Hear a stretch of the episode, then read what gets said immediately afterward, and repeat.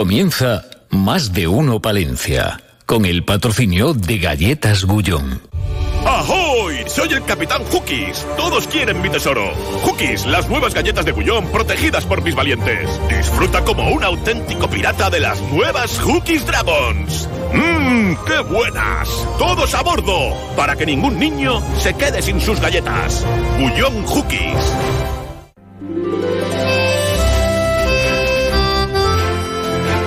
Más de uno Palencia. Julio César Izquierdo. Onda Cero.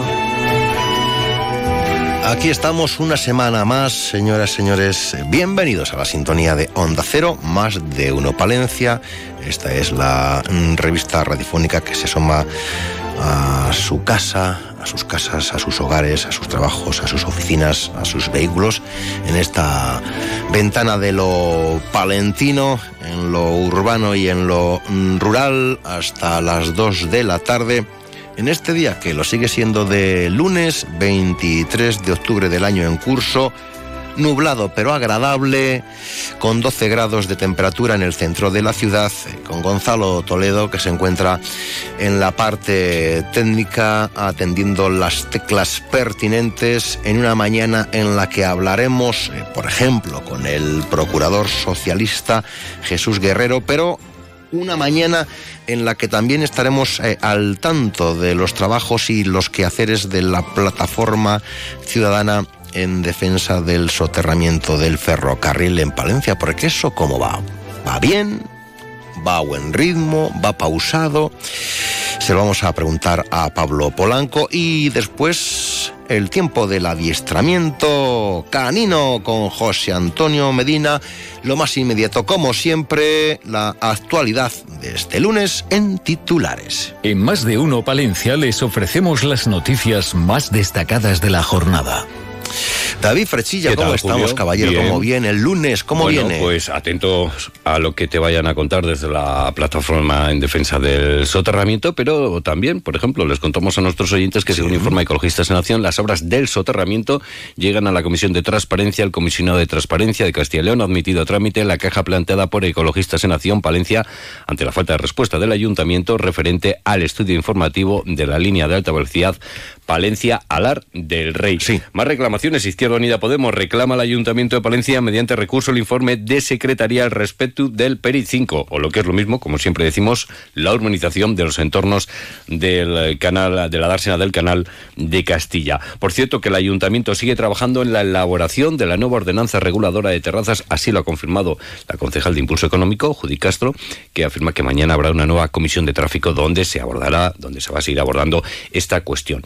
Sucesos llamativos, Sí. Julio, porque nos informan desde el Ayuntamiento de Palencia que la policía local tenía conocimiento el pasado viernes de un posible caso de bullying. Se hace cargo la unidad agente tutor, que se entrevista con el menor de 15 años de edad y da conocimiento de los hechos al padre del mismo. Además, también la Policía Nacional, Policía Local y bomberos acudían el sábado por la noche a la calle Infanta Catalina por incendio en una vivienda. Bueno, pues se utilizó un extintor para frenar su propagación, se solicita la presencia del servicio de bomberos, se analiza el apagado del fuego a las 4 y 20, pudiendo regresar los vecinos a sus domicilios. En el lugar se identifica a un varón de 22 años que vive en el domicilio afectado y que manifiesta, escucha, haber provocado el incendio, por lo que se procede a su detención. Madre mía. Además, eh, también les eh, contamos, a esta hora apetece un pinchito. Sí, hombre. Bueno, a esta hora Hombre, ya. en mi caso. Y el de Gonzalo, por lo mismo, ¿no? Y qué mejor, mm, bueno, pues acercarse a los bares de, de Palencia. Hombre, falta se ha- más bares hoy que lugares. Están eh, buenos para conversar, ¿no? Exactamente. Hoy se ha presentado la cuarta jornada de tapas y pinchos eh, Pasión. Será el 13 de noviembre en el Hotel Rey Sancho. Cuatro cocineros pues van a enseñar a los más de 30 cocineros participantes pues nuevas técnicas para la elaboración de tapas y pinchos. Es una realidad que el turismo en Palencia ha mejorado durante los últimos años. Eh, capital y provincia. no quedaba otra. Bueno, No quedaba otra que mejorar. Pero ¿no? ha- ha mejorado. Hemos puesto de nuestra parte, hemos Y- puesto de nuestra parte mira, mucho. Y te digo que porcentualmente, por ejemplo, Palencia lidera el, el aumento de pernotaciones eh, en Castilla y León con un 18,85% más hasta alcanzar las 43.921. Ah, me alegro mucho. Vas a hablar de ello, pero hacemos referencia a ese meeting Terra Ibérica que se ha organizado qué por pinta parte... más buena tiene Sí, esto. sí, sí, sí, muy interesante. Bueno, pues Somos mirando- referentes, ¿eh? Mirando a, a nuestros orígenes Sí. arquitectónicos, ¿no? Se va a organizar los días 27 y 28, aunque se lo vas a contar a nuestros oyentes dentro Sí, de un instante. por aquí. Feria de Está por ahí vino Pilar. Luego hablamos con Pilar, sí, que me con va la escuadra del Cartabón. Sí, sí, señor. Feria del vino y el Feria. queso. Sí, oh, Baltanás. qué bien. 18 queserías, 9 días de Palencia, 6 bodegas, 4 de ellas de Palencia. El próximo domingo, cita en Baltanás. Y hablaremos, Mm. yo reconozco Sí. que a mí me da cosilla. ¿Qué te Cine de terror. Ah, que te da... Tú eres de los que... Mm, Yo reconozco que la- veo películas de terror y no me da miedo. Es que, es que es un... No, no, no, porque, no, pero, no, porque tienes que vas con la mentalidad de que es una peli de terror. Ya, ya, pero... Pero bueno, hay, hay- hay películas que te que dices, uff, chuto. Que chuto". luego dices tú, bueno... Pero bueno, eh, yo es que voy con esa mentalidad, Sí. pero yo entiendo que si te pones... eh, ¿No eres de los que luego escuchas más los ruidos en casa de lo que eh, yo, A mí se me ocurrió ver la de Rec, no es Rec, eh, No la es de Rec. Eh, eh, solo Sí. en una, en una panera, pues la tele, que se oían los ruidos y dices, pase miedo. Porque es que dices, "Madre, oías, oías motosierras por todos los sitios. pues de eso se trata, ¿no? Terroríficamente Sí, claro, cortos, ¿no? Claro, claro, pasar terroríficamente miedo. cortos que se va a celebrar del vier- viernes 26 de octubre al 1 de noviembre, Festival Internacional de Cine Fantástico de Castilla y León, 23 cortometrajes procedentes de España, Francia, Estados Mm. Unidos y Reino Unido y además que también habrá visionados en la localidad de Guardo. Todo esto y mucho más, ¿no? Pues todo esto y Unas mucho más. mollejitas podíamos preparar hoy Uy, qué aquí. ricas. Unas mollejitas aquí. en la- Con Oh. pero empanadas. ¿Ah, sí? Yo sí. Bueno, Tú haz lo que quieras, hay fogones de sobra. hay fogones. Pero yo de ¿Y Gonzalo. ¿cómo las quieres? Eh, eh, Bien. Menos crudas. Señores y señores, hoy mollejitas en Marino Palencia. Ahora la entrevista del día hablamos con Jesús Guerrero. Más de uno Palencia. Julio César Izquierdo. Aquí estamos, aquí está, una cita imprescindible. Decimosegunda Feria del Queso y del Vino en Baltanás. Domingo 29 de octubre desde las once y media de la mañana. Con catas de queso y vino, degustación gentileza de quesos cerrato y música en directo. Y por la tarde a las 5, visita al barrio de bodegas, reparto de flan de queso y sorteo de cestas con todas las denominaciones de origen de queso, cortesía de TGT. Ven a Baltanás y disfruta de lo bueno en la Feria del Queso y del Vino. Abre sus puertas en Palencia la unidad de la mujer Recoleta Salud, un servicio integral para cuidar de la salud femenina en cualquier etapa de su vida. Ginecología, cirugía general especializada en mama, diagnóstico por la imagen. Pide tu cita en el 979 74 7700 o en la calle Becerro de Bengoa 12. Unidad de la mujer Recoleta Salud. Más salud, más mujer, más vida. Usillos es historia, es Palencia romana. Un pueblo que apuesta por el turismo y la cultura, que habla de naturaleza y desarrollo sostenible, que te invita a disfrutar de su gastronomía y de los numerosos recursos que ofrece la zona. Usillos es paso de río y aventura, de vivencias únicas, de fiestas y tradiciones. Una localidad para conocer, para vivir y emprender, para visitar, porque Usillos te recibe con los brazos abiertos, porque en Usillos hacemos comunidad, contamos contigo, te esperamos en Usillos. Cuerpos Especiales llega a Palencia. Especial Jueves Universitarios. Sí, amigo de las ondas, este programa lo hacemos por ti. Ah, y todo lo hacemos por vosotros, cuerpilivers. El nuevo Morning de Europa FM estará en el Teatro Principal de Palencia. Ven al live show de Eva Soriano y Nacho García y asiste a la grabación de Cuerpos Especiales el próximo miércoles 25 desde las 5 de la tarde. Recoge tus invitaciones en la Concejalía de Juventud del Ayuntamiento de Palencia, en la Plaza Mariano Timón de 9 a 14 horas y en las secretarías de todos los centros de la Universidad de Palencia. Y sobre todo llévate un bote de azúcar porque vamos a un sitio muy salado. No te pierdas cuerpos especiales en directo gracias al patrocinio del Ayuntamiento de Palencia, Concejalía de Cultura, Turismo y Fiestas y Concejalía de Juventud. Colaboran Uva Palencia y Pimpisa Pinturas. ¿Buscas trabajo? En la fábrica Virgen del Brezo de Santibáñez de la Peña estamos contratando. Buscamos personal para trabajar en el área de producción de nuestra fábrica. Operario de producción empaquetador. Excelente ambiente laboral y oportunidad de crecimiento. Interesados llamar al 979-860-003 o enviar currículum con foto a info arroba virgendelbrezo.com. Más de uno Palencia. Julio César Izquierdo. Bricocentro. Tu centro de decoración en Palencia, en la calle Extremadura 3, al final de Cardenal Cisneros, patrocina el tema del día. Hablamos con el procurador socialista Jesús Guerrero. Don Jesús, buenos días. Buenos días. Buenos días, buenos días. ¿Qué pasa con, con, alguna trama en torno a la PAC o qué? Algo he oído, don Jesús. ¿Qué nos cuenta? Pues eh, em, eh, con toda prudencia, nosotros lo que hemos hecho simplemente, y siempre actuamos de esa manera, es pedir información y pedir explicaciones, ¿no? Lo ha hecho mi compañero en concreto Rubén Hillera, que preguntó al consejero de Agricultura el martes pasado, martes por la tarde, en la sesión de control del, de las Cortes de Castilla y León, ¿no? Y el consejero, pues, no ha querido dar ningún tipo de explicaciones. Eh, y ahí hay un problema, pues, pues, entendemos serio porque la Fiscalía está actuando y, lógicamente, aunque hay que ser prudentes, pero ahí hay situaciones que se tienen que aclarar. ¿Pero qué es lo que pasa? ¿Qué es lo que pasa? Bueno, mm, mm, yo tampoco quiero entrar en. No, por, por situar, por ubicar a los oyentes de qué estamos hablando. Bueno, pues estamos hablando de que la PAC, eh, que son esas eh, esas subvenciones que llegan a nuestro campo tan necesarias para mantener el medio rural, pues no se está haciendo en algunos casos, parece ser que no se está haciendo correctamente y que hay algún tipo pues de situación que pudiera considerarse fraude o que no sea regular o que no sea legal, ¿no? Y eso es lo que queremos que se aclare, porque hay muchísima gente, la inmensa mayoría de la gente lo hace bien y hay unos poquitos pues que parece ser que no lo hacen tan bien y, que puede haber algún tipo de problema o de mm, mirada para otro lado desde la administración, ¿no? de la Consejería de Agricultura de la Junta de Castilla y León y eso es lo que queremos que se aclare. Mm.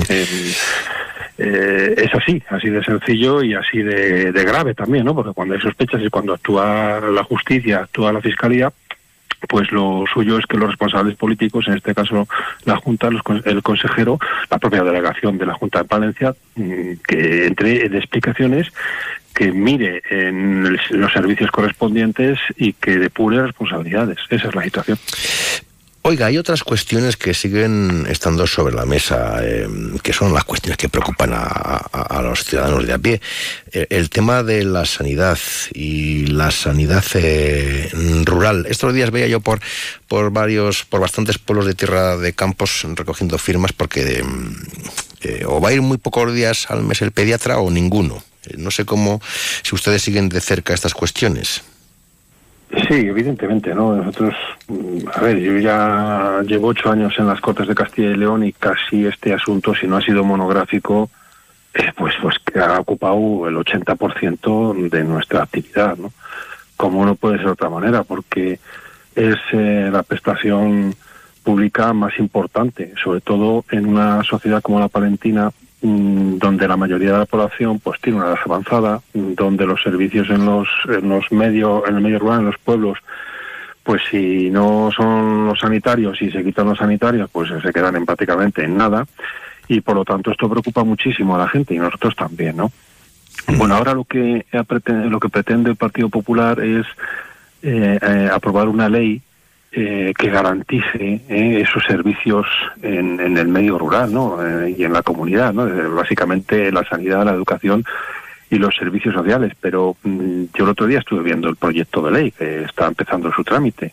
Es un proyecto de ley que tiene cinco, cinco folios y medio, cinco caras y media, para que nos entendamos, ¿no? Y que lo que se refiere a educación no cubre ni media ni medio folio, ni media cara de ese folio, y lo que ocurre de sanidad, lo que explican de sanidad es un poco más. Es eh, sobre todo preámbulo y luego tres o cuatro puntos en donde desarrollan muy limitadamente cada una de las cuestiones para dejar las cosas como las mantiene el Partido Popular en la Junta de Castilla y León, es decir, con los recortes de derechos. Es decir, que la ley de garantías que se pretende dar, lo que va a eh, garantizar en definitiva es que la Junta ya no va a cubrir, por ejemplo, los consultorios de localidades de menos de 50 habitantes. Sí. Más allá de lo que pueda ser una atención a la demanda, que es lo que pretende hacer y es lo que quiere hacer, y que en definitiva es el recorte mayor a el medio rural de nuestra de nuestra tierra, ¿no? Y eso es eh, amparados en que no hay médicos. Claro que hay un problema en eso, eso lo sabemos, ¿no? Pero lo que sí que está claro es que no hay ningún esfuerzo por parte de la Junta de Castellón, que está dejando que se marchen profesionales a otras comunidades autónomas donde les pone mejores condiciones de trabajo. Lo hemos denunciado muchas veces. No hay voluntad porque lo que se quiere es de facto reestructurar, y cuando hablamos de reestructurar es reducir eh, la atención primaria en el medio rural. Así de claro. Lo vienen haciendo desde que hicieron la reestructuración en el 2012. Llevan 11 años practicando esto, ¿eh? con la excusa de la crisis de financiera del 2008-2012. Y ahora, eh, con la pandemia, ¿eh? es el otro gran, el otro gran, digamos, eslabón de esta cadena de simplificación y de eliminación de recursos en el medio rural, sobre todo en el tema sanitario y ahora con esta ley de garantía que quieren poner, ya lo santifican. Santifican lo que hay, es decir, lo que han quitado. Así de sencillo. Pues eh, la gente que nos esté escuchando, bueno, mucha gente que vive en lo rural eh, ya sabe lo que es que a lo mejor no, no, no, pues eh, no cuentan con el enfermero porque o la enfermera porque oye también coge vacaciones o también se ponen malos y a lo mejor solo queda uno y entonces ya no van a tu pueblo sino que tienes que coger tú el coche y acercarte al centro de salud. No sé, hay cosas que a veces chirrían un poco, ¿no, señor Guerrero? Sí, pero, pero no podemos poner el foco en lo que son derechos o situaciones eh, laborales de los trabajadores. Como en cualquier colectivo, pues las personas... Tienen derecho a descanso, a vacaciones. sus vacaciones o, o, tienen sus días de bajas o sus problemas, ¿no? Es la administración la que tiene que solucionar esos, esas circunstancias, ¿no? Porque entonces, en fin, estaríamos eh, dando la vuelta a la situación y culpabilizando a quien hace todo lo posible, estoy convencido, la inmensa mayoría de los sanitarios, de los profesionales de la sanidad hacen, todo lo posible eh, porque son los primeros que conocen la situación y las necesidades que hay, y conocen a sus pacientes y conocen perfectamente lo que tienen que hacer, ¿no? Y seguro que hacen todos los sacrificios, ¿no? Y eso dentro pues de unas condiciones en las que supongo que el estrés laboral y la presión que sienten eh, es enorme, ¿no? Entonces eso no podemos no podemos visualizarlo así, sinceramente, a mí me parece injusto, ¿no? Es la administración la que tiene que poner los medios. No, ellos eh, hacen todo lo que está en su mano y mucho más, y mucho más, y mucho más. Sí, mucho más. Eso, lo vienen demostrando desde hace mucho tiempo, ¿no? Y es un colectivo muy sacrificado que encima está cara al público, que lógicamente, pues oye, pues mm, y, que muchas veces pues se lleva, pues, pues oye, pues el También nos dicen que, que hay muchos profesionales que si pueden elegir, pues entre lo urbano y lo rural, eh, cuando tienen que tomar una decisión sobre su plaza y pueden, mm, pues deciden quedarse en lo urbano, no van a lo rural. Esto está ocurriendo en muchos sectores, muchos ámbitos, que la gente no quiere em, prestar servicio en lo rural. Que a mí esto me choca, ¿eh? esto es una reflexión así en alto, abuela pluma, es decir, como sacas una plaza y, y puedes elegir si vas o no vas, cómo, cómo, es esto? ¿Cómo es esto? Es que eh, yo... En mi torpeza, pregunto, ¿eh? no, no, no, la torpeza no. Eh, esto lo vemos, lo vemos todos, ¿no? Yo, mm, mi primer destino, yo como docente, ¿eh? eh, fue mi primer destino de plaza de propiedad. ¿eh? Mi, la plaza, la primera que me un plaza de propiedad fue en Águila de Campo. Va a ser ahora 30 años y eh, yo nunca he pedido concurso de traslados, siempre me, me quedé, vine aquí, el primer destino, y aquí me quedé vivir, en Aguilar. Y en aquella época, eh, destinos como Aguilar de Campo a nivel educativo, pues eran atractivos. Y de hecho, yo y mi familia, pues, pues nos asentamos aquí, vamos, mis hijos nacieron aquí, en fin, hicimos vida aquí. ¿eh? Mi mujer y yo hicimos vida aquí, lo decidimos así. En aquella época, ya en el colectivo sanitario, pues había mucha gente que prefería ir a las capitales es entendible, es decir, es una dinámica que cada, uno, en su en su en su visión personal pues decide dónde quiere vivir, ¿no? Es así, la Constitución da libertad de residencia, es absolutamente eh, un derecho, ¿no? básico de los de los ciudadanos. Pero sí que he visto en estos 30 años cómo ha ido creciendo esa dinámica en otros sectores. Ahora mismo en educación, por ejemplo, ya no pasa eso. Ahora mismo en educación también la mayoría de los docentes quieren vivir en Valencia o quieren vivir en Valladolid o quieren vivir en las grandes capitales. Es que a veces da la sensación que hay que dar gracias porque se presten, da la sensación que a veces hay que dar las gracias porque se presten según qué servicios en lo rural. Yo mm, Cuando empecé de procurador en el año 2015, si no fue la primera mm, de las primeras iniciativas, fue eh, teníamos un problema de eh, pediatría, eh, del servicio de pediatría en Guardo, que llevaba meses y meses, año y medio, quiero recordar. Sí, pues eso, pregúntenle a los centros de salud de Villarramil y Nava, que andan en las mismas. Y, sí, y en Aguilar, pero es que a lo que voy, ¿no? Y entonces exigimos entonces al consejero, que era el señor Aguado, de Sanidad, que primara que estableciera beneficios, que estableciera, una, digamos, unos, unos elementos que potenciaran que la gente fuera a trabajar a los sitios de las zonas rurales y áreas periféricas de la comunidad, porque no nos olvidemos también que es área periférica, ¿no? En muchas zonas, por ejemplo, el norte de la, de la provincia de Palencia. Eh, han pasado ocho años y aquí seguimos, ¿no? Se habló, hay alguna bobadilla por ahí, pero no hay nada. Ahora eso se tiene que hacer incluso para la docencia, porque hasta la docencia no puede ser aceptable que en un centro, me da igual de primaria, de secundaria, eh, haya una, un cambio de, de, claustro, de profesorado del 50 o del 60% cada año. Eso no hay proyecto educativo que, que, que, que, que, salga de adelante si estás cambiando el 60% del profesorado de los docentes cada año. Lo mismo en sanidad, y lo mismo en, otras, en otros servicios públicos que tiene que prestar cualquier administración, ¿no? ya no hablo solamente de la Junta. Y si no somos conscientes en esta comunidad, que es nuestra principal eh, característica, ¿no? la, dispersión, la despoblación eh, y la enorme cantidad de municipios y de localidades que tenemos, si no somos conscientes de que hay que primar ¿eh? al trabajador público para que se asiente, para que vea un beneficio, por lo menos estar un tiempo, una continuidad, unos años, prestando ese servicio público en esa zona, entonces eh, esto se va a desmoronar. Y, y, y, no vamos a ningún lado. Yo vengo defendiéndolo en las Cortes desde hace mucho tiempo y no me parece que la Junta actúe en consecuencia con la realidad de lo que es Castilla y León o lo que es en nuestro caso Palencia, ¿no? Bueno, pues eh, siempre hay temas eh, de conversación porque oye, nos ocupa y nos preocupan las cosas de Palencia. Jesús Guerrero, que es procurador socialista en las Cortes de Castilla y León. ¿Cuánto, cuánto tiempo tarda de Aguilar a Valladolid? Don Jesús. Valladolid. Bueno, eh, pues, respetando una hora y veinte, una hora y veinte. Bueno. Y cinco, sí.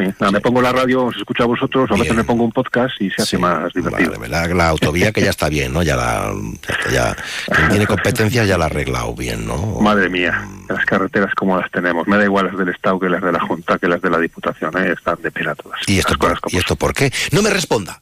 Lo dejamos para otro día. Don Jesús, un vale. fuerte abrazo. Hasta pronto. Adiós. Venga, Adiós. Gracias. Hasta luego, hasta luego.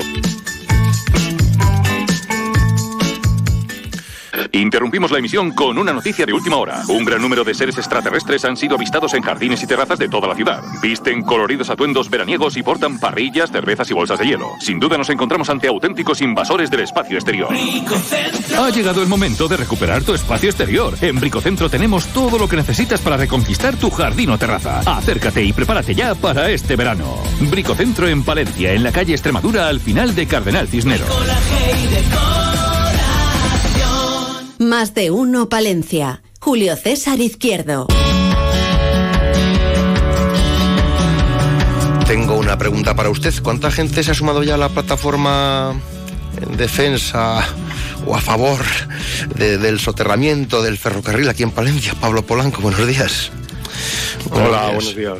Se va sumando pues la nada, gente. a ver, sí, sí, en cada una de las charlas que hemos hecho, que ya llevamos eh, seis, eh, pues en cada una sí ha habido un número importante de personas que se han sumado, más las que venían de origen, de cuando se creó la plataforma en el 2000.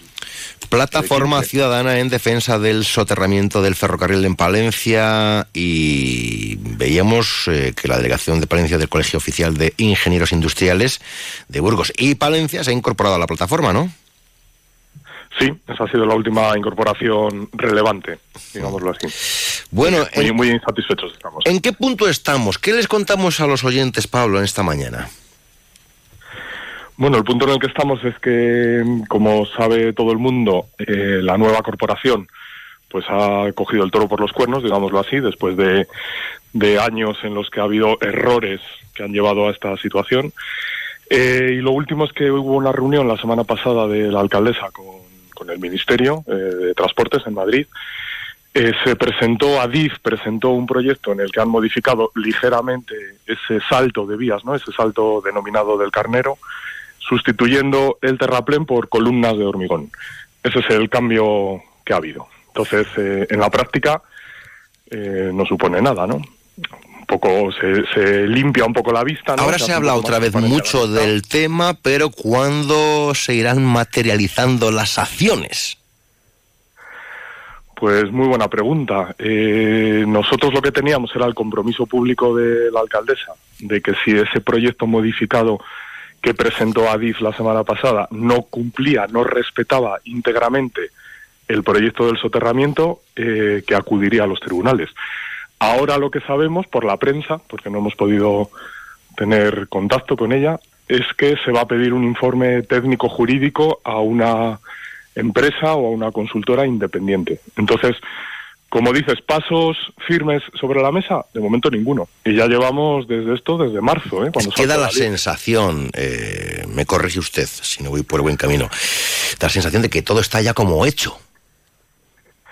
Pues lamentablemente esa es la sensación, sí, que está todo hecho. Como que ya es eh, puro galería... trámite, puro trámite, pero que ya todo sí, avanza. Sí, de cara a la de cara a la galería se dice una cosa, pero luego sobre el papel no hay nada firme. No hay nada, no hay denuncias, no hay, no hay nada. Más que, bueno, a, a ver, hay reuniones, ¿no? Y prensa, pero luego algo que pueda llevar a un juez de yo tal día denuncie esto, de momento, solo la denuncia que puso la plataforma en junio, nada más. Es decir, que todo está como estaba, aparte de la denuncia.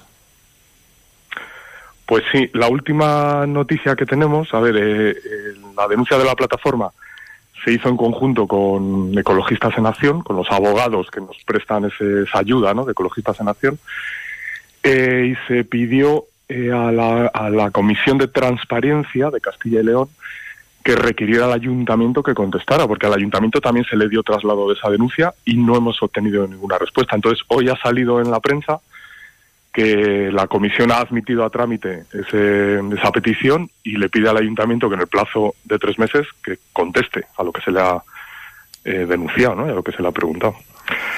En fin, nosotros también hemos pedido, hemos hecho un recurso de amparo, una súplica al Ministerio de Transición Ecológica, porque es el responsable de que se cumpla la declaración de impacto ambiental, que tampoco nos ha contestado. Aquí no contesta nadie, la administración no contesta, ¿no? Esto, esto es España, ¿no? Lo estamos, lo estamos sufriendo, ¿no? En nuestro pellejo ahora mismo.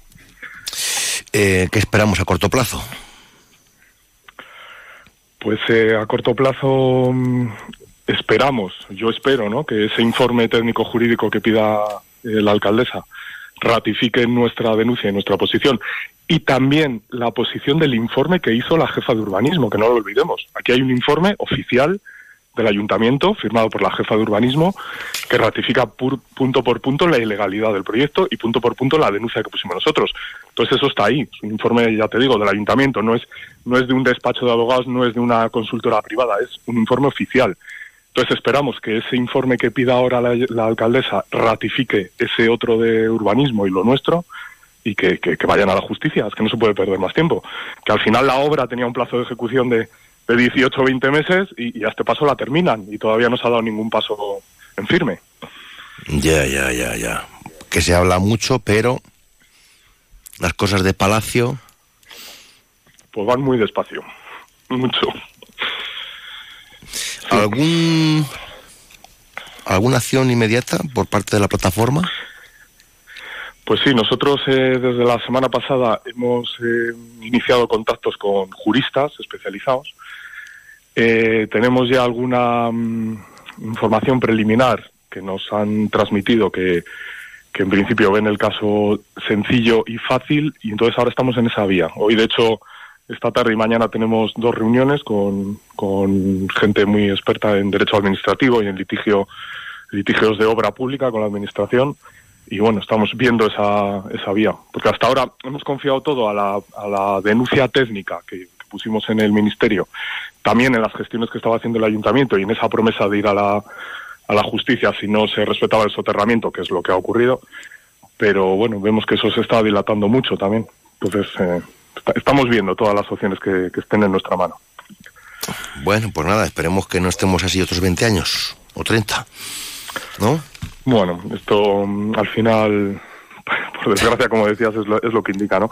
A, a, ver, ahora, hay que decir, porque ese, ese planteamiento de, se lleva hablando del soterramiento 40 años. Esto aquí jamás se va a hacer. Es una quimera, ¿no? Que lo, estamos oyendo todos los días. Eh, eh, pero es, no se va a hacer y es una quimera, ¿por qué? Por, los palentinos, por el carácter castellano de, todo nos da igual y, esto se hunde y a nadie le importa. Pues no lo sé, porque ahora mismo hay, hay seis soterramientos en ejecución en España. ¿eh?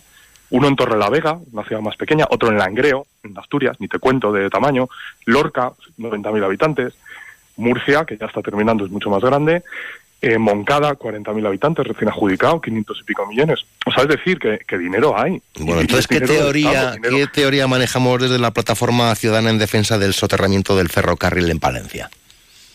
Bueno, pues la, teoría es esa, ¿no? De que a la gente se le ha vendido esto tanto tiempo, eh, se consiguió en el 2010 en plena crisis, se quedó paralizado, a la gente se le olvidó y ahora, pues eh, no sabemos por qué ha habido una campaña en todos estos últimos años de, que esto no es posible, de que renunciemos a ello, que es perder el tiempo, y, estamos en eso, y eso ha calado, a la gente le ha calado.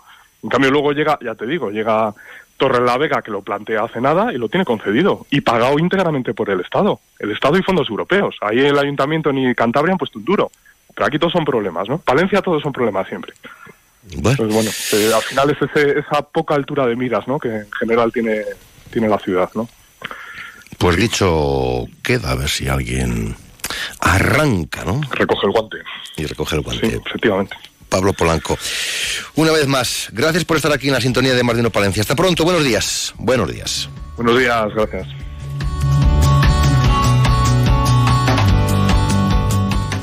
Más de uno Palencia. Julio César Izquierdo.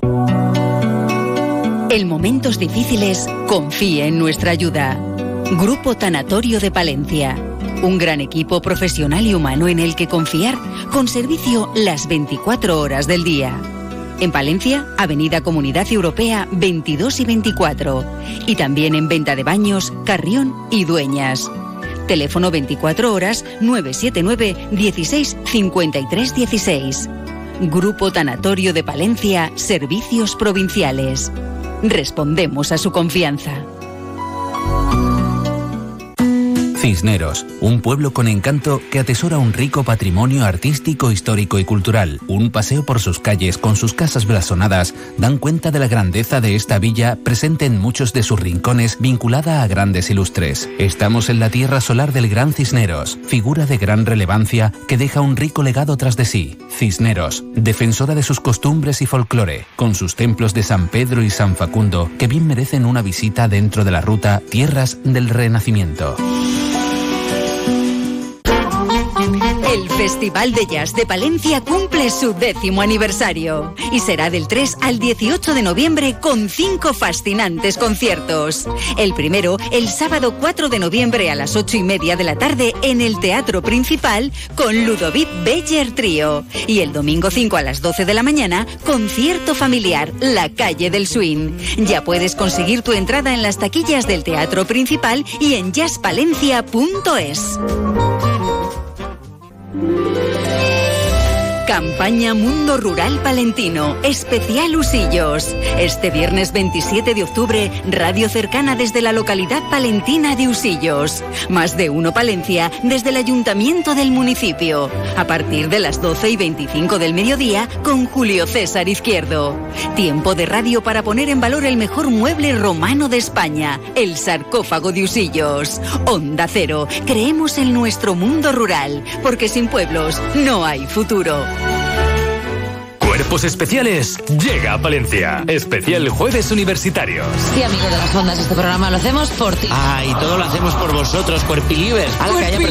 El nuevo Morning de Europa FM estará en el Teatro Principal de Palencia. Ven al live show de Eva Soriano y Nacho García y asiste a la grabación de Cuerpos Especiales el próximo miércoles 25 desde las 5 de la tarde. Recoge tus invitaciones en la Concejalía de Juventud del Ayuntamiento de Palencia, en la Plaza Mariano Timón de 9 a 14 horas y en las secretarías de todos los centros de la Universidad de Palencia. Y sobre todo llévate un bote de azúcar porque vamos a un sitio muy salado. No te pierdas cuerpos especiales en directo gracias al patrocinio del Ayuntamiento de Palencia, Concejalía de Cultura, Turismo y Fiestas y Concejalía de Juventud. Colaboran Uva Palencia y Pimpisa Pinturas. Grijota, el municipio con el mayor porcentaje de población joven e infantil de la provincia de Palencia. Una localidad que ha registrado el mayor aumento de población de los últimos años y que afronta el futuro con ilusión e importantes inversiones en infraestructuras y servicios. Grijota, para vivir, para emprender. Trabajando para hacer realidad nuevos proyectos que mejoren la calidad de vida de nuestros vecinos. En Grijota, te esperamos. 30 años de desarrollo rural en la montaña palentina. 30 años de líder con los grupos de acción local. Hola, soy Javier Boada y con el apoyo del líder abrí el Omega Plaza Bar en Aguilar de Campo. Con eso hemos conseguido vivir en Aguilar ocho personas. 30 años de desarrollo rural en la montaña palentina. Más de uno Palencia. Julio César Izquierdo. Onda Cero.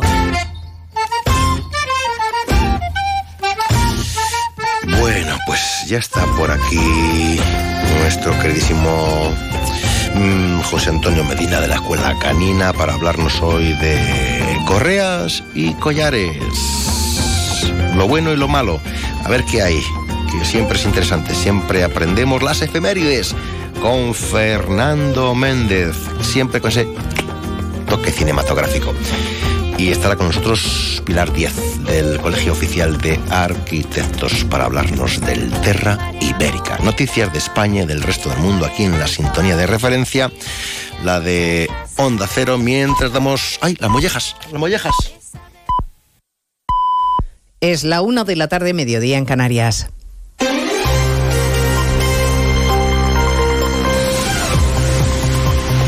Noticias en Onda Cero. Buenas tardes, les avanzamos a esta hora algunos de los asuntos de los que hablaremos con detalle a partir de las dos en Noticias Mediodía con la relevante cita empresarial en Bilbao que ha inaugurado el Rey esta mañana y que va a reunir a cerca de medio millón de empresarios con negocios familiares. El monarca ha querido destacar la importancia del esfuerzo que hacen más de medio millón de empresas eh, familiares y el presidente del instituto les ha pedido a los políticos que se moderen y dialoguen. Siguiendo esa cita en Bilbao está Irache de la Fuente. Dos días de congreso con más de 500 empresas familiares donde su presidente Andrés Sendagorta ha reclamado a los gobernantes un reconocimiento a las empresas familiares donde el talento es fundamental. De ahí la petición. Que se destina más tiempo en nuestro debate público a subrayar los rasgos ideológicos que apuntalar los objetivos reales que deberían perseguir nuestros programas educativos. Necesitamos una apuesta educativa transversal y a largo plazo, porque el futuro empezó no ya hoy, sino ayer, y no hay tiempo que perder. Sendagorta ha mostrado su discrepancia sobre la presión fiscal que soportan los salarios de los trabajadores y muestra capacidad de diálogo para contribuir a valorar la cultura del trabajo. El Congreso de la Empresa Familiar al que Sánchez ha decidido no acudir.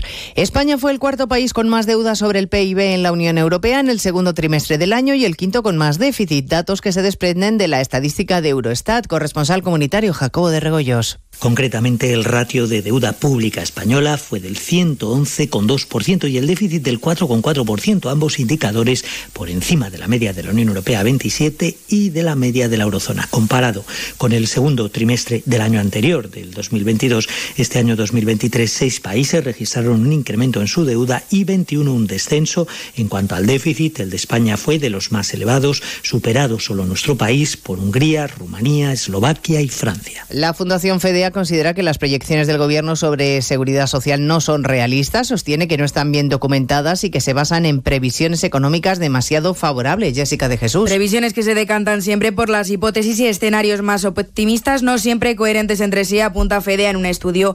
Las proyecciones del Ministerio que dirige Escriba infravaloran a su juicio los efectos de la reforma sobre el déficit presupuestario del sistema de pensiones y, por lo tanto, sobre el margen de gasto disponible para otras políticas. Los cálculos de la organización apuntan a un crecimiento sustancial del gasto durante las próximas décadas que se vería compensado solo parcialmente por los incrementos de ingresos derivados de la reforma. Creen así que se dan las condiciones para activar ya el mecanismo corrector que evaluará la sostenibilidad. La Fundación se suma así al Banco de España o la IREF, instituciones que también ven necesarias medidas adicionales a corto plazo. De la investidura seguimos sin fecha y sin plenos en el Parlamento. El Partido Popular denuncia un día más que Francina Armengol ha secuestrado el Congreso y la presidenta de la Comunidad de Madrid, Díaz Ayuso, cree que si Sánchez está demorando los plazos no es para atar la investidura, que eso ya lo ha pactado sino porque quiere llegar a un acuerdo para toda la legislatura. Ralentizar así las cosas tiene una explicación y es que lo están negociando todo, hasta la letra pequeña. ¿Qué van a hacer con el puerto de Valencia? ¿Qué van a hacer con los presupuestos de los madrileños? Están atando la legislatura. Está todo más que pactado. Y lo que están haciendo es un circo, intentando ir todos a los micrófonos a ponerse bravos delante de su electorado. Yo le he exigido al gobierno, yo he hecho, porque cada uno está a su, a su bandera. A partir de las dos nos ocuparemos de la situación en Oriente Próximo. Israel sigue bombardeando Gaza y el sur del Líbano, mientras la ayuda humanitaria entra en la franja a cuentagotas. Hoy el ministro Álvarez está en Luxemburgo en la reunión comunitaria del resto de colegas y allí ha apostado por una nueva conferencia de paz. Cuando consigamos detener este momento de gran violencia, tenemos que ser capaces de apoyar una conferencia internacional de paz que dé paso a un Estado palestino, que conviva en buena vecindad, en seguridad y en paz definitiva con un Estado de Israel. Y estaremos, por supuesto, en Argentina para contarles la sorpresa electoral. Sergio Massa se ha impuesto frente al que supuestamente era el candidato, el ultraderechista, el favorito, el ultraderechista Javier Milei. Los dos se van a disputar el apoyo de los votantes en la segunda vuelta. En más de uno, el director del diario El Observador, Fernando González, ha hecho esta mañana su pronóstico. A mí me parece que va a ser fundamental la experiencia que tiene eh, Massa en política, que ya tiene una elección presidencial porque fue candidato a presidente en 2015 y porque creo que va a conseguir que un sector de Juntos por el Cambio también lo vote a él y me parece que va a ser una llamada, una convocatoria como ya lo dijo en su discurso de hoy, a un gobierno de consenso. Y nos ocuparemos, por supuesto, de los efectos de la borrasca Bernard, que hoy se va marchando de la península, pero que ha dejado dos víctimas mortales y un sinfín de daños. Y les contaremos la crisis migratoria en Canarias, que no afloja. Más de 1.600 personas han llegado a la isla este fin de semana. Serán asuntos que repasemos en 55 minutos cuando les contemos toda la actualidad de esta mañana del lunes 23 de octubre.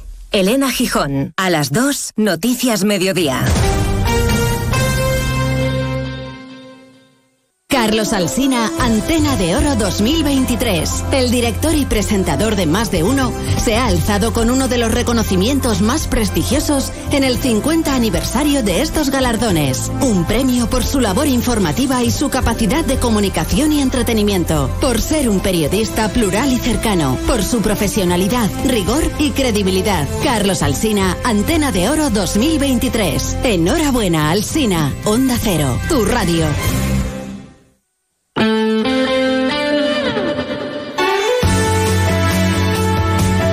Palencia, 103.5, Guardo, 106.2 y Aguilar de Campo, 101.2 FM. Más de uno Palencia. Julio César Izquierdo, Onda Cero estos días nos ha dado por eh, cocinar. Hoy estamos con el mundo de la casquería, eso que, que, decían, es lo que comen los pobres, comen los pobres y que ahora es un producto gourmet. Estamos apostando por la molleja de, de cordero, ¿no? Ya saben ustedes, esa, esa glándula conocida como el, como el timo, que tiene la parte alargada, que es la garganta, que es no comestible, y una parte redonda y muy sabrosa, que es eh, la nuez.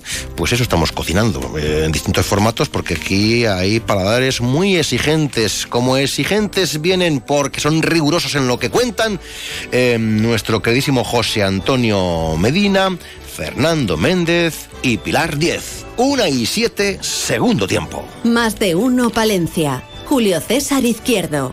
Rapimueble, los ofertados del líder. Dormitorio de matrimonio solo 349 euros. Composición juvenil ahora 389 euros. Aprovecha hasta el 31 de octubre. Todo está en oferta. Rapimueble, el líder en precios, calidad y garantía. Más de 200 tiendas en toda España y en rapimueble.com. Cuerpos Especiales llega a Palencia. Especial Jueves Universitarios. Sí, amigo de las ondas, este programa lo hacemos por ti. Ah, y todo lo hacemos por vosotros, cuerpilivers. El nuevo Morning de Europa FM estará en el Teatro Principal de Palencia. Ven al live show de Eva Soriano y Nacho García y asiste a la grabación de Cuerpos Especiales el próximo miércoles 25 desde las 5 de la tarde. Recoge tus invitaciones en la Concejalía de Juventud del Ayuntamiento de Palencia, en la Plaza Mariano Timón de 9 a 14 horas y en las secretarías de todos los centros de la Universidad Universidad de Palencia. Y sobre todo llévate un bote de azúcar porque vamos a un sitio muy salado. No te pierdas cuerpos especiales en directo gracias al patrocinio del Ayuntamiento de Palencia, Concejalía de Cultura, Turismo y Fiestas y Concejalía de Juventud. Colaboran Uva Palencia y Pimpisa Pinturas. El Festival de Jazz de Palencia cumple su décimo aniversario. Lo mejor del jazz en nuestra ciudad. Estos son los próximos conciertos en el Teatro Ortega. Viernes 10 de noviembre, Might Star Bam. Sábado 11, la pianista japonesa Hiromi. Viernes 17, Camille Zurman. Y sábado 18, Kyle Eastwood. Entradas ya a la venta en las taquillas del Teatro Ortega y en jazzpalencia.es. Más de uno Palencia. Julio César Izquierdo.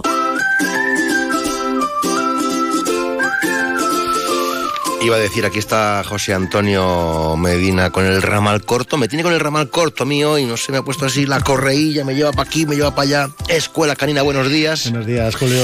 Porque de eso vamos a hablar, de correas y collares, ¿no? Sí, vamos a hablar un poquito de, de la eterna pregunta, ¿qué es mejor que el collar, el arnés, eh, métodos de, de amarre del perro? Es verdad que se ve de todo tipo. Se ve de todo tipo. Cada uno apuesta por lo que considera que es mejor. Por eso cada uno O no.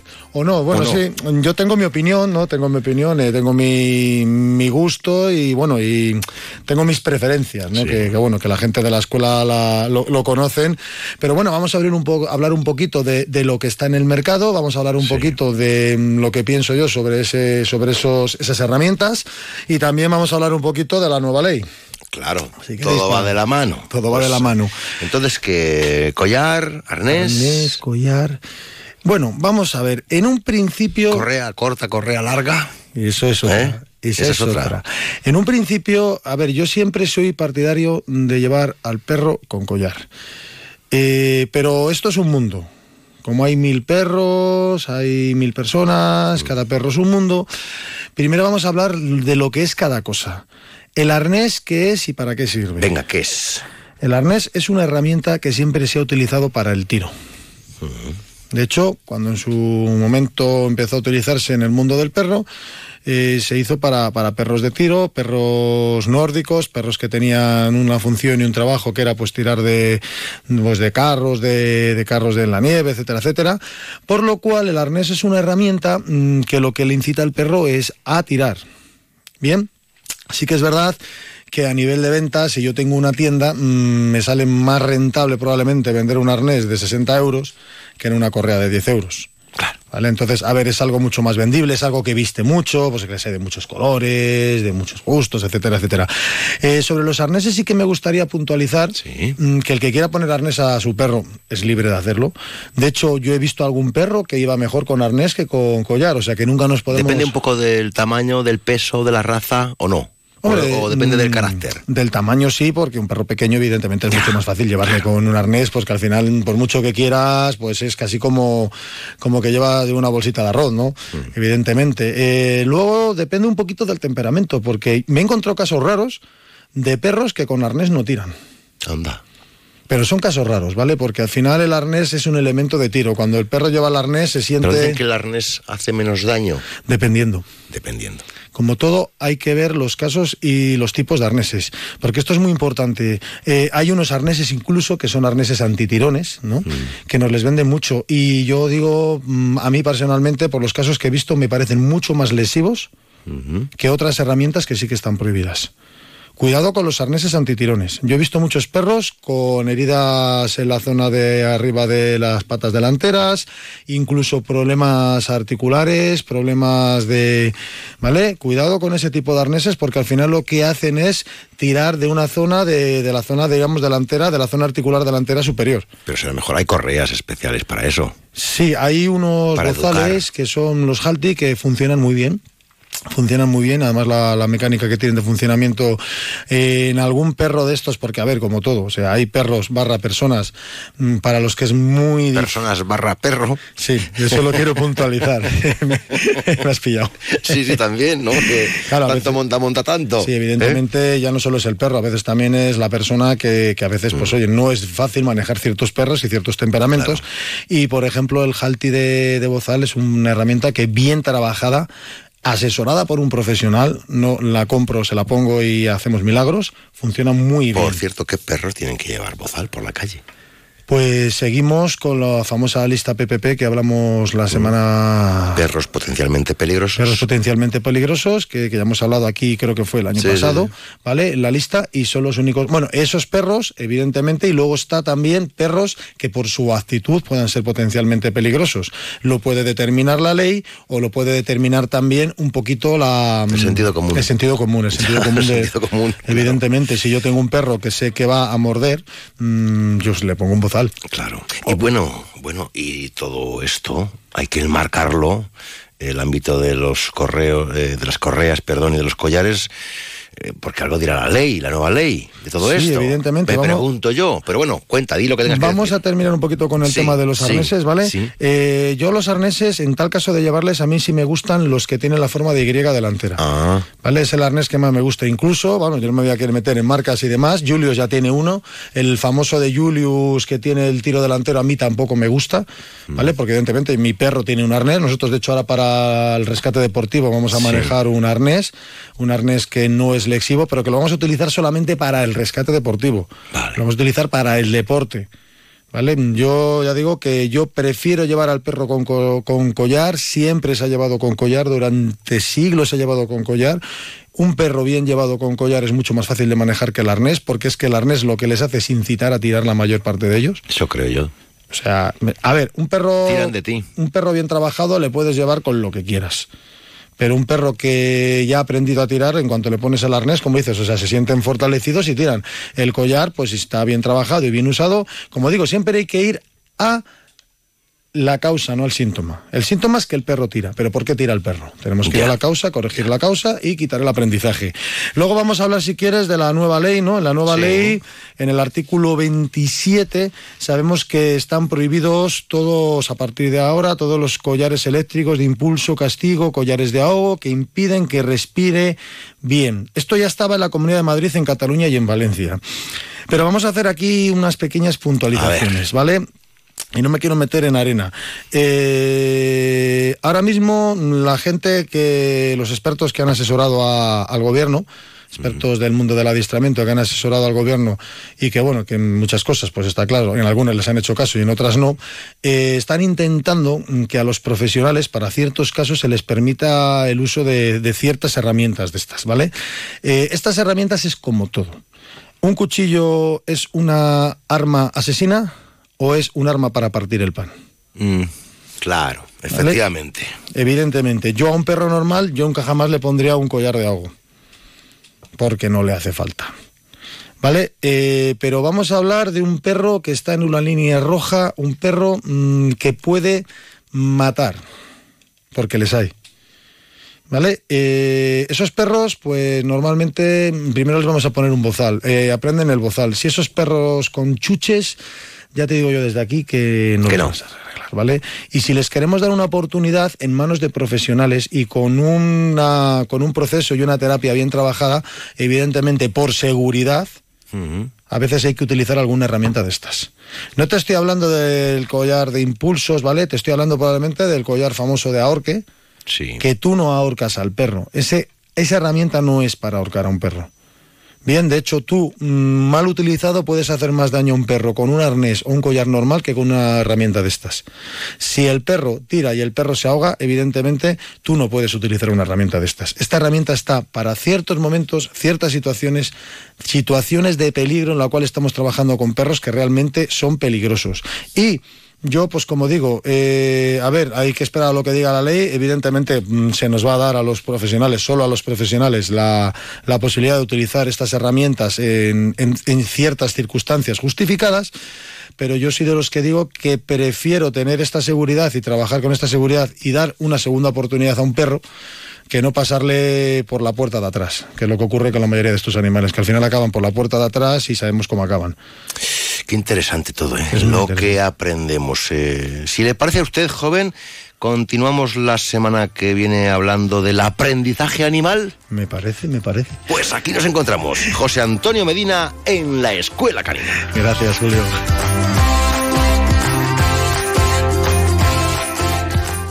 Más de uno Palencia. Julio César Izquierdo. Clínica Otorrino Medicina Estética del Dr. Rauf en Palencia. Lo más avanzado en tratamientos. Rellenos faciales, microinjertos con grasa propia, tratamientos de acúfenos con mesoterapia, cirugía nasal, orejas de soplillo, remodelación nasal y labial, peeling de Hollywood con carbón, eliminación de manchas de la cara y tatuajes, arrugas, celulitis, estrías, grasa localizada, flacidez cara y cuello, recuperación de pelo, depilación láser triple onda para todas las pieles. Todo con grandes profesionales y lo más moderno en aparatología. Clínica Otorrino Medicina Estética del Dr. Rauf, en calle Los Tintes 3, tercero derecha. Teléfono 675 340711. 675 340711. Campaña Mundo Rural Palentino, especial Usillos. Este viernes 27 de octubre, radio cercana desde la localidad palentina de Usillos. Más de uno Palencia desde el ayuntamiento del municipio. A partir de las 12 y 25 del mediodía con Julio César Izquierdo. Tiempo de radio para poner en valor el mejor mueble romano de España, el sarcófago de Usillos. Onda Cero, creemos en nuestro mundo rural, porque sin pueblos no hay futuro. Bye. Encuentra tu nuevo hogar en Promueve Palencia. Te ofrecemos novedosas y numerosas promociones con las mejores calidades. Tanto pisos en varias zonas de Palencia como chalés a elegir desde dos dormitorios hasta cinco en Villalobón, con el máximo ahorro energético en calefacción, luz y agua caliente. Eficiencia, garantía y confort garantizado. Infórmate en calle Menéndez Pelayo 4 o en promuevepalencia.com. Más de uno Palencia. Onda Cero. En Onda Cero Palencia, El Pregonero, con Julio César Izquierdo. Un espacio patrocinado por la Diputación Provincial de Palencia.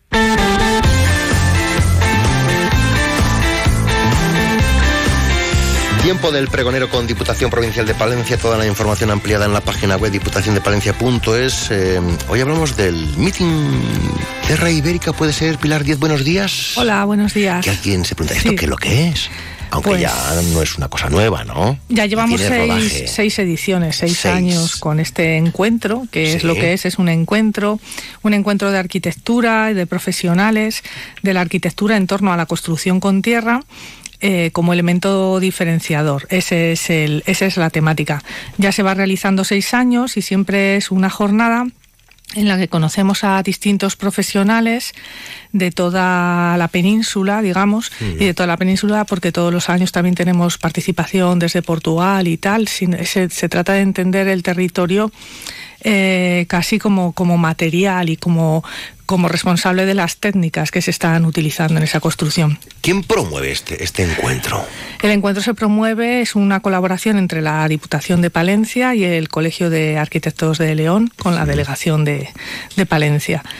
Entonces, esta jornada siempre se vislumbró como, como punto de partida pues el patrimonio de la provincia, ¿no? Sí. ¿Qué hacer también para divulgar y dar a conocer el patrimonio de la y, lo, y provincia? lo vamos consiguiendo poquito a poco, paso sí, a paso. Sí, sí, completamente. Vamos, Palencia es un referente en, to- en en cuanto a la arquitectura de tierra que tiene, y la arquitectura tradicional, porque afortunadamente se conserva, se conservan muchísimos Anda, que a veces ejemplos. pensamos, ¿no? Que estamos así un poquito mal No, y es al revés. Y es al Al- revés. Es al revés, porque a veces el que no haya habido un desarrollo especulativo de muchos municipios, lo que ha servido es que para que esa arquitectura esté en pie, ¿no?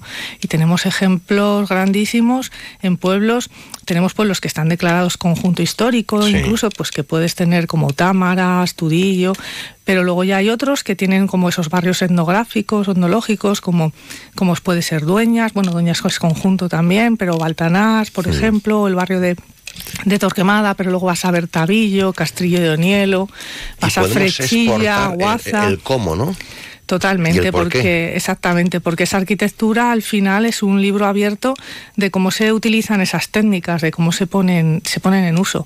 Y al final ahora mismo la arquitectura se encuentra en un proceso, bueno, todos como sociedad, ¿no? De descarbonización, de ser más respetuosos con el medio ambiente, ¿no? de lucha con el cambio climático. y todo esto es un ejemplo, es un ejemplo a seguir, porque al final el hombre siempre ha vivido en armonía con, con los materiales que tenía, de una forma, eh, bueno, extractiva, pero, pero solo de lo necesario, por así decirlo, ¿no? Y sobre todo son materiales que se utilizan sin procesar, es decir, sin un proceso que consuma luego CO2 o un proceso complicado a la hora de elaborar esos materiales. Entonces eso es lo que es un referente a la hora de plantearse qué camino tiene que llevar la arquitectura y las nuevas construcciones. Pero claro, eso se haría de forma industrial o de forma artesana. Es que la, no, es que la cuestión es que eso ha evolucionado bastante. Es como esas técnicas tradicionales y esos materiales tradicionales ahora mismo también se están elaborando de una forma industrial. Hay bloques de tierra comprimida, hay técnicas de prefabricación que se están utilizando pero la cuestión es que son materiales que no tienen ese proceso que gas que de consumo, de consumo de energía, sobre todo al final, o sea, ¿qué ha pasado con la construcción hace unos años que de repente una termoarcilla triplicó su precio? Entonces ya no podías construir, ¿no?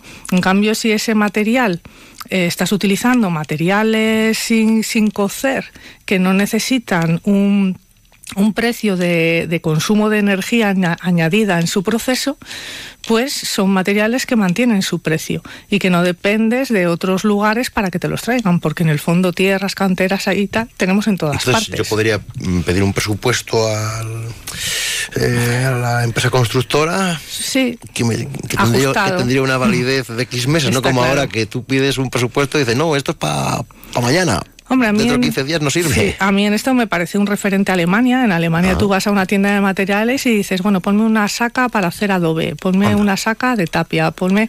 O sea, digamos que esos materiales ecológicos, por así decirlo, allí, en esa línea, le- les tienen a la orden Y del aquí día. podemos producir, Y aquí se puede producir y se tenemos puede... empresas que están... Aquí afortunadamente sí que hay una empresa en, en Amayuelas, Adobera del Norte, que es productora y es un referente a nivel nacional en eso.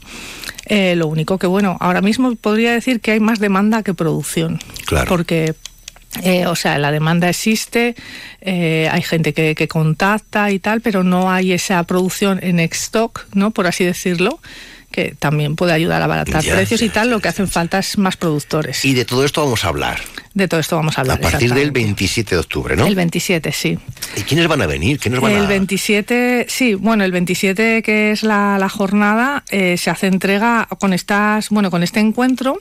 eh, llevamos ya la tercera edición de un premio de arquitectura bienal que se llama Terra Ibérica, igual que la, que la jornada. Y entonces ahí lo que se hace es una convocatoria en la que participan, bueno, cada año ha ido en aumento, esta es la tercera edición y podemos decir que los proyectos que se han presentado a esta convocatoria, que es para obras construidas, son pero de nivel nacional. O sea, por ejemplo, los ganadores del premio de vivienda colectiva son los que han ganado también el Premio Nacional de Arquitectura. O sea, te quiero decir, o sea, que hay una calidad de proyectos, Sí, sí.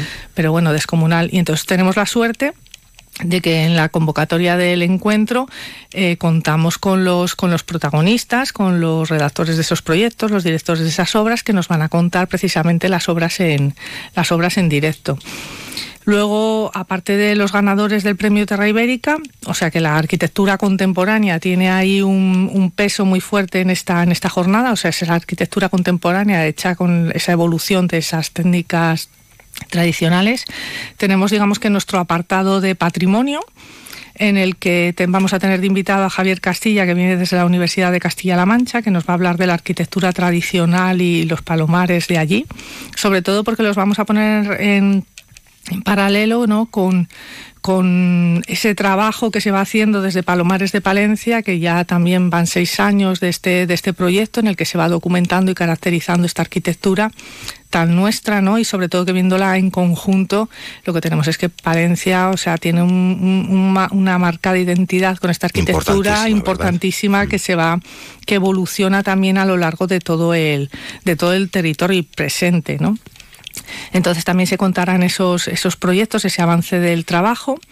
Luego la presencia internacional la tenemos con, con el equipo CAS Studio, que vienen desde Portugal. Es un equipo que trabaja sobre todo con construcción con tierra en temas de cooperación. De hecho, están premiados por una obra en Mozambique y nos van a hablar de esa obra y de toda su trayectoria.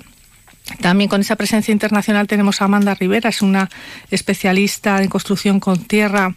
Eh, desde, desde ICOMOS también, que nos van a hablar de un proyecto junto con Antonia Navarro de, de, reutilización de la tierra, de la tierra excavada como materia prima de la economía circular, una investigación que están haciendo en la Universidad Politécnica de Cataluña. Y luego ella misma, Amanda, va a participar en una mesa redonda que va a haber al, al final como cierre en la que vamos a traer un tema que está muy muy presente, que es la arquitectura en tierra en contexto de desastres naturales, sobre todo en el tema del sismo hablando de respuestas y estrategias, eh, a colación un poco de toda la situación que ha habido ahora en Marruecos después del, del terremoto. ¿no? Entonces hay muchos sistemas tradicionales que se han utilizado para, para, el sismo y también cómo implementar o cómo ponerse ahora a reconstruir o a cómo actuar. ¿no? Ese va a ser un poco el tema de debate de esa, de esa mesa que va a estar moderada por Félix Jové de la Universidad de Valladolid, otro, otro especialista. También en esa mesa va a estar... Es una mañana, es un día completo, ¿no? Es muy completo, mañana y tarde, sí, con temas interesantísimos, la verdad. Va a estar Raquel Peña, que, es de, que viene de Terra Chidia, una ONG que trabaja precisamente en la restauración de oasis en Marruecos. Oasis. Sobre oasis, sí, de zonas en las que en las que utilizan el, el, el proceso de enseñanza en la recuperación de las técnicas precisamente en ese aprender haciendo, ¿no? Pero dentro de los oasis de Marruecos. Y también la vamos a contar, vamos a tener contándonos un poco de esos sistemas constructivos de Marruecos, pero participando también en esta mesa precisamente.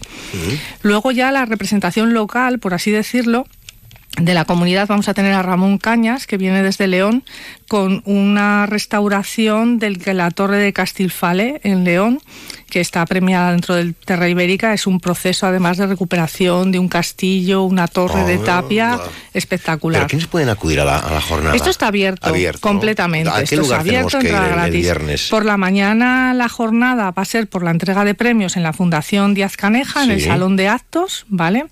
Que va a ser de nueve y media a dos allí, y luego por la tarde de cuatro y media a siete y media será en el Salón de Actos de la Diputación Provincial de Palencia. Aquí Podemos acudir sin problema. está abierto, se, puede llene, se acudir, se, puede llenar, sí. Se, va- se llena. Se llena, Se llena. se llena, sí, se llena cada vez más además.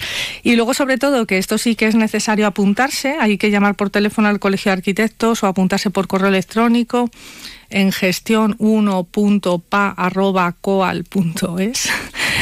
¿Vale? Es complicado. También pueden entrar, Sí, lo van a puedes entrar, en la lo web puede- en la web de Diputación, en el colegio tienen que escribir para reservar la plaza en el autobús, porque también se llena para el recorrido patrimonial que ¿El hacemos sábado? el sábado por la mañana. vamos a sí. ir? Este sábado lo que vamos es a recorrer el corazón del Cerrato, Mm. ¿vale? Y vamos a meternos precisamente tierra adentro, en ese barrio de bodegas de Baltanás. Vamos a conocer ese lagar comunal que han rehabilitado, su bodega bonito. Eh, cómo se, se sitúan los palomares en un pueblo con Balta- como Baltanás, ¿no? que sí que tiene unos cuantos, o sea, aunque Sí. la, la presencia imponente en Baltanás son las bodegas, Sí, también tiene se palomares. también tiene palomares, se complementa con esta arquitectura. ¿no? Pasaremos también por Hornillos, donde Esperamos visitar las, las, las canteras, precisamente, ¿no? La extracción de yeso, ¿no? Que es tan Oh, la fuente de la arquitectura tradicional, ¿no? El material y pasaremos también por Torquemada, por la zona del Bueno. puente y el molino, o sea qué que bien, qué bien, vaya sábado, espectacular, plan, ¿eh? espectacular el Vaya recorrido, plan. la ruta, sí. Pues se nos quedan algunas cositas, pero bueno, yo creo que más o menos lo hemos contado todo. Eh, Pilar, otro día hablaremos de otra cosa.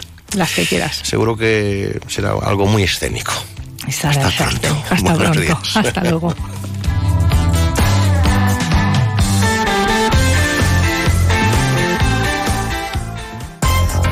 Diputación de Palencia. Patrimonio, desarrollo agrario, obras e infraestructuras, promoción cultural, turismo, asuntos sociales, empleo, desarrollo rural, gastronomía.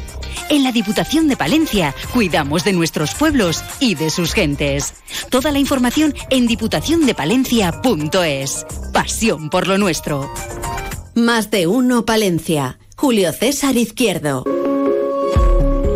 Regresa el programa Cuenta con nosotros, un programa del Ayuntamiento de Palencia, gratuito y dirigido a mejorar el bienestar físico y emocional de las personas mayores de 55 años. Un itinerario personalizado de envejecimiento activo. Si quieres unirte al programa, acude a la Concejalía de Bienestar Social en la Plaza de Mariano Timón y a los centros de mayores. Cuenta con nosotros, un proyecto perteneciente a la estrategia EDUSI financiado por fondos FEDER de la Unión Europea. Quiero colocar paneles. ¿Solares? Sí, exacto. Y me gustaría sentirme. ¿Acompañado en todo momento? Sí, que me ayuden a gestionar esto.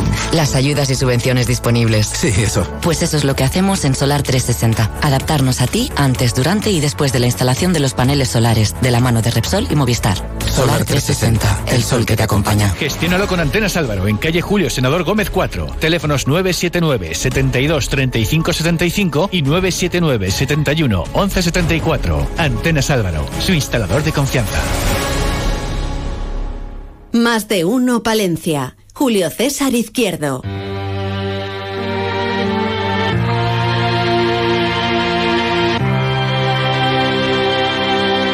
Tal día como hoy, Fernando Méndez.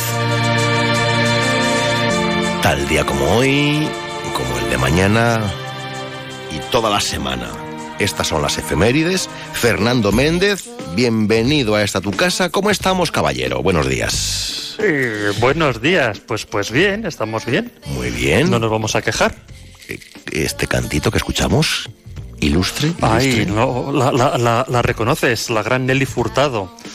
Mira, estamos escuchando I'm Like a Bear. ¿Por qué? Porque mañana, un 24 de octubre del 2000, pues se va a lanzar su primer álbum, One Nelly, y este tema pues está incluido en ese disco de presentación, ¿no? Disco debut de, de Nelly Furtado, que, bueno, pues una de las cantantes, ¿no? Eh, actuales que, bueno, digamos que marcan tendencia, ¿no? Sí, señor. Y, y con esta musiquita arrancamos y contamos lo que ha dado de sí la vida y el tiempo, ¿no? En esta semana. A lo largo de la historia. Pues las cosas, o sea, pasan muchas cosas, ¿no? Cada, cada día y cada, cada semana. Yo me centro en las que, bueno, me llama la atención, me parecen diferentes, eh, bueno, pues eh, un poco también las que son así como más entretenidas, eh, porque siempre hay terremotos, siempre hay Ya. guerras, siempre hay historias Sí, que... siempre de bueno, gracias. Nacimientos y fallecimientos, bueno, pues me centro en cuatro de ellos, bueno, pues para, para rellenar este, este rato, ¿no? Y que recordemos, ¿no? También un poco eh, echando una mirada ahí al, al pasado. Hoy, 23 de Sí. octubre, pues la verdad que hay poquito que reseñar, pero sí el nacimiento del eh, futbolista brasileño Pelé, que Ah, nace en el año 1940 un 23 de octubre y que, bueno, pues falleció el año pasado, ¿no? Como, como recordarás. Eh, también, pues mira, esta me parece curiosa. En el año 71, Mm. la empresa de coches eh, Mercedes-Benz, pues va a patentar el airbag. Toma ya. Eh, fíjate, del año 71, ¿eh? Que, que han pasado, eh, pues, eh, fíjate casi 50, 50 años, ¿no? De, de aquello. Y que, que tantas vidas, eh, pues, salva, ¿no? Eh, como tienes un, un accidente. Te da como seguridad, ¿no? Tranquilidad, el saber que tienes esa- ese equipamiento en, en el vehículo. En el 73, pues eh, la ONU va a sancionar un cese de fuego entre Israel y Siria y que pone fin ¿no? a la guerra de Yom Kippur. Hoy que está tan de, de actualidad ¿no? el, el tema de Palestina y de, y de Ujú. Israel, pues echamos la mirada hacia atrás y, y bueno, es que hay un montón de unos conflictos ¿no? entre mm, eh, árabes e eh, eh, israelitas a lo largo de la, de la historia más reciente ¿no? del siglo XX y que bueno desemboca ¿no? en, en nuestros días. Mañana martes. Sí. Pues mira, va a ser el Día de las Naciones Unidas, porque en el año 45 se creó como, como tal, ¿no? Un 24 de octubre de 1945, reemplazando ¿no? a, a- a la anterior Sociedad de Naciones, pues eh, la ONU eh, se crea. En 1260 se va a inaugurar la Catedral de Chartres, que es una de las joyas ¿no? de la arquitectura gótica eh, francesa y bueno, eh, eh, mundial, patrimonio de la, de la humanidad. En 1648 se va a firmar el Tratado de Westfalia, que pone fin a la Guerra de los 30 años, Fíjate, que era un 30 años. conflicto ¿no? con trasfondo religioso entre los países católicos y protestantes. Es bastante complicado, ¿no? Esta guerra, porque se fueron incorporando países, eh, en fin, bueno, ahí es, es todo el lío. Eh, empezó como un conflicto religioso, pero luego desembocó ya, pues, por hacerse con territorios, ¿no? Que apetecibles, ¿no? Dentro del marco de, de- de Europa. Y esta te gusta porque siempre es de fútbol. Entonces, en 1857, en el Reino Unido, se va a fundar el Sheffield Football Club que es el club de fútbol más antiguo que existe del mundo. Fíjate, en 1857 ya... Ya vieron el potencial. grupo decide, ¿no? Ujú. Sí, señor, Vamos a crear un sí, club. Claro, si solo estás tú, ¿contra quién juegas? Claro, efectivamente. Bueno, pues sería una, una, una pachanguilla, ¿no? Lo que, lo que harían. Pero bueno. Lo consiguieron. Y también un 20... Lo consiguieron, sí, sí. A partir de ahí, pues vieron que la idea era buena y a partir de ahí surgieron otros, otros la clubs de, de fútbol. No, hombre, previamente ya jugaban al fútbol, pero ya eh, crearte como club, ¿no? Con unos estatutos, un reglamento, eh, en fin, hasta una equipación, pues, pues yo creo que es importante. Y eh, mira, dos cositas más del, del año de lo que toca mañana. Pues un 24 de octubre de 1929 se produce el Viernes Negro, que es la caída de la bolsa de Nueva York, que va a provocar pues ese crack bursátil y la Gran Depresión, ¿no? Que, que, pues va a cambiar un poco también la, la historia del siglo XX. Y también va a fallecer Manuel Escobar en el 2013 y la actriz Maureen O'Hara en el 2015. Todas estas cositas para mañana martes. Sí, señor. El miércoles. Venga, ¿dónde estará mi carro? lo digo ¿Dónde estará mi como, carro? como las como las, las previsiones del tiempo. ¿no? Sí. Venga, y el miércoles. bueno, el miércoles qué hay? Chubascos dispersos. Pues mira, van a hacer eh, Pablo Picasso en 1881, un 25 de, de octubre. Y en 1920 se va a fundar el Club Atlético Sasuna, en Pamplona. Y en el 97 eh, el futbolista Diego Armando Maradona pues va a jugar su último partido de, de su carrera profesional. Es todo ahí ya, bueno, por curiosidad, ¿no? Sí. Eh, a ver, ¿qué, qué, qué partido fue? ¿Qué partido Bueno, pues jugó en Buenos Aires, era el Boca Juniors, en el cual él eh, pues eh, terminó su carrera en este club y derrotaron al River Plate por 2 a 1. Y en el descanso fue sustituido por eh, Juan Román Riquelme, que otro jugador, ¿no? Que también argentino, pero que era muy joven en aquel momento y bueno, pues reemplazó a la gran eh, estrella. Y mm, también a destacar que en 1993 va a fallecer el gran actor eh, Vincent Price, ¿no? Que le recordaremos por un montón de películas, sobre todo de- del género fantástico de, de terror, ¿no? Está vinculada a buena parte de su, de su filmografía, pero tiene una carrera muy, muy consolidada. Así es, a, lo- a lo largo de, los, de los años. Nos vamos al jueves. Jueves. Muy rapidito. 26. Cuatro cositas. Venga, se estrena Terminator en 1984 de James Cameron, eh, de la cual pues luego va a haber eh, varias secuelas. Y en el 2000 va a fallecer el actor Jesús Puente, le recordarás como La actor caravana, en ¿no? los Estudios 1 y luego poniendo voz ¿no? a un montón de, de- de actores, será también un gran eh, eh, doblador. Y luego sí, bueno. Claro, eh, luego el amor, luego el amor. la- se rindió, ¿no? Al amor. Y en el 2010 eh, va a fallecer el pulpo Paul.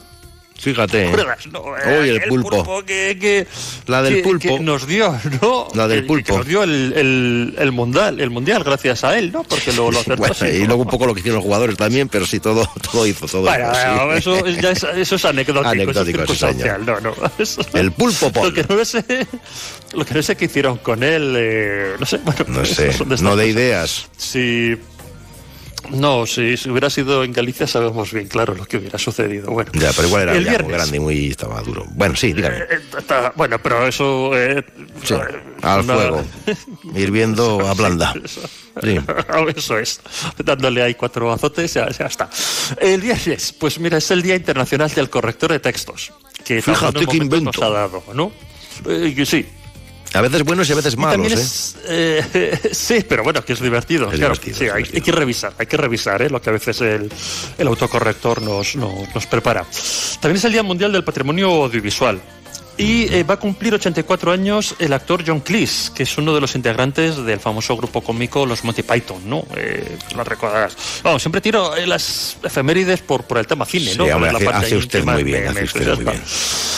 Y siguiendo en esa tradición, pues mira, para el sábado Sí. es el Día Mundial de la Animación. Porque en 1892 Emile Renault va a estrenar sus pantomimas luminosas, que es un poco el antecedente ¿no? de los dibujos animados o eh, la primera muestra ¿no? de, algo eh, mágico, ¿no? porque son objetos inanimados que cobran vida ante nuestros ojos, pero bueno, en este caso en plan dibujo animado.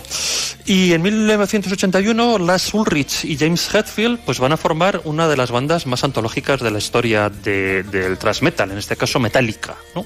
que todavía siguen en activo. Todavía. Pero en 81 es cuando, cuando surgen. Y cerramos con el domingo. Dígame. Pues mira, un 29 de octubre de 1787, en el Teatro Estatal de Praga, pues Mozart va a estrenar su ópera Don Giovanni. En el año 59, pues en la revista Pilot se van a publicar las primeras páginas de Asterix el Galo, de Agostini y Uderzo, y en el 93 se estrena la maravillosa Pesadilla antes de Navidad de Tim Burton. Yo creo que aprovechando un poco las fechas ya de Halloween, ¿no? que están aquí tan cercanas, aquí bueno, pues celebramos el Día de Todos los Santos, pero, pero bueno, eh, aprovecharon eh, esas fechas para estrenar esta película también de, de animación, ¿no? Antológica y muy, muy fiel al estilo de, del gran Tim Burton.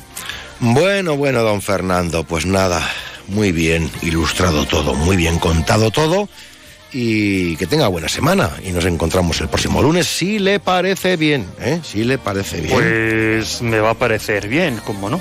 Ya, ya, ya. Así me nos juntamos. Sí, sí. Estará, estará, estará la sección. Adiós, don Fernando. Adiós, adiós. Hasta luego.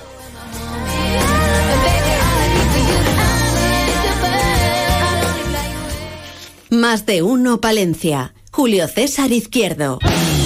Aquí estamos, aquí está, una cita imprescindible.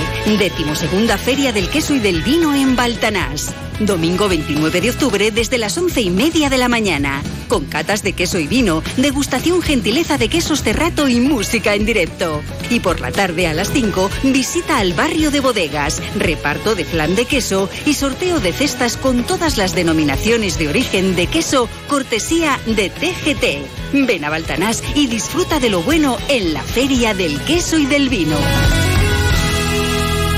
¿Buscas trabajo? En la fábrica Virgen del Brezo de Santibáñez de la Peña estamos contratando. Buscamos personal para trabajar en el área de producción de nuestra fábrica. Operario de producción empaquetador. Excelente ambiente laboral y oportunidad de crecimiento. Interesados llamar al 979-860-003 o enviar currículum con foto a info virgendelbrezo.com. A los que dicen que hay cosas para toda la vida, no nos engañemos. Un día eres soltero y al otro familia numerosa. Hoy eres de surf y mañana de yo qué sé.